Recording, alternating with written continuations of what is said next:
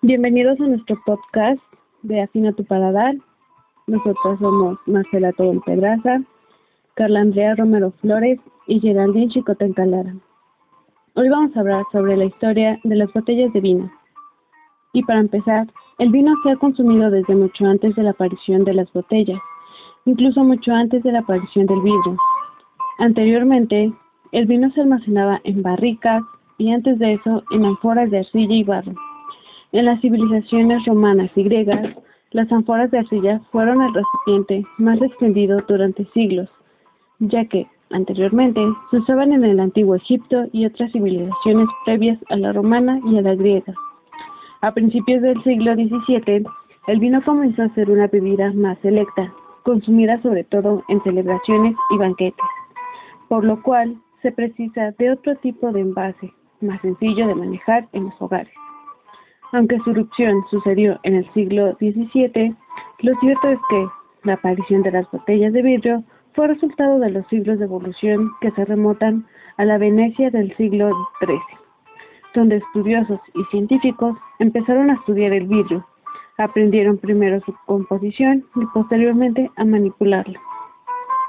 Las botellas que por aquel entonces se elaboraban, y decimos se elaboraban, porque en esa época todavía no se fabricaban a nivel industrial. No tenían la misma forma que las botellas que conocemos actualmente. En esa época las botellas eran más redondas y las paredes de la botella por lo general eran mucho más finas, ya que se hacían con la técnica del vidrio soplado.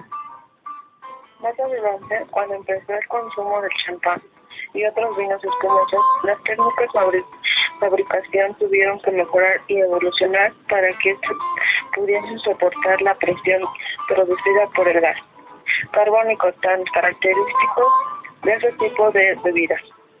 No fue hasta el siglo XVIII cuando se empezó a fabricar botellas más alargadas, en cuanto la capacidad de las botellas, 750 mililitros. Existen varias teorías que dicen, por ejemplo, que para las para los romanos del siglo I la reacción diría que vino mezclado con agua que se consumía por persona era 750 mililitros. Otra teoría se dice que sopladores de botellas de aquella época podían fabricar botellas entre 700 y 800 mililitros de una soplada, pero se fuese de mayor tamaño y tener que tomar aire nuevo harían que el proceso fuese mucho más lento y trabajoso. De todas las teorías, la más aceptada es la que instauró la época medieval. Durante esa época, la medida estandarizada era el galón inglés de 250 mililitros. Es la quinta parte de un galón inglés. Fue entonces cuando los comerciantes se dieron cuenta de que esa medida era perfecta para el transporte, almacenaje en grandes cantidades que luego se transportaba en carreteras y para la venta. No fue hasta 1821 cuando Richard Glasgow Bristol patentó el método de elaborar botellas de vidrio de forma mecánica, como así nació la botella de vino, que hoy en día vemos en todos los supermercados. En 1970, a través de un tratado internacional, se estableció la medida de 750 mililitros para el comercio del vino.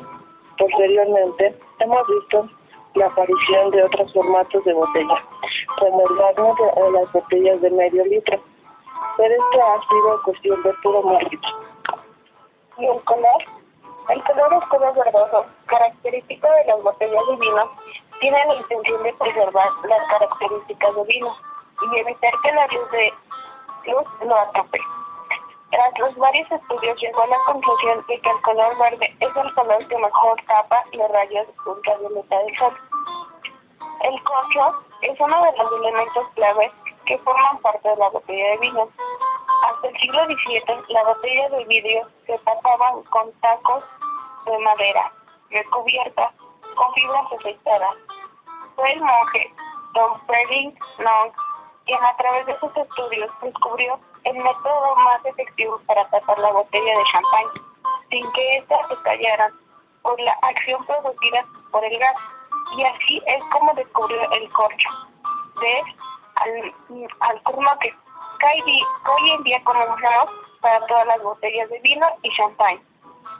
Por además de que Portugal y España sean los principales productores mundiales de corcho, debido a su gran cantidad de bosques de alcohol norte que, que tienen en la península.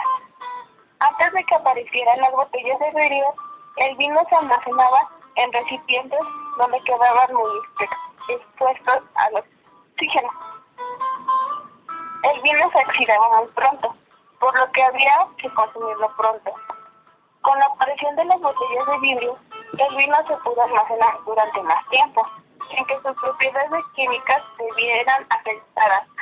Al dejar almacenados el vino más tiempo en botellas, la gente empezó a darse cuenta que el vino sabía y olía mejor. Y entonces cuando se hizo popular entre las altas clases guardar las botellas de vino en curvas y experimentar con el envejecimiento de estas. Hasta el momento esto fue todo. Muchísimas gracias por habernos escuchado en la final de Paladar. Nos vemos la próxima semana. Hasta luego.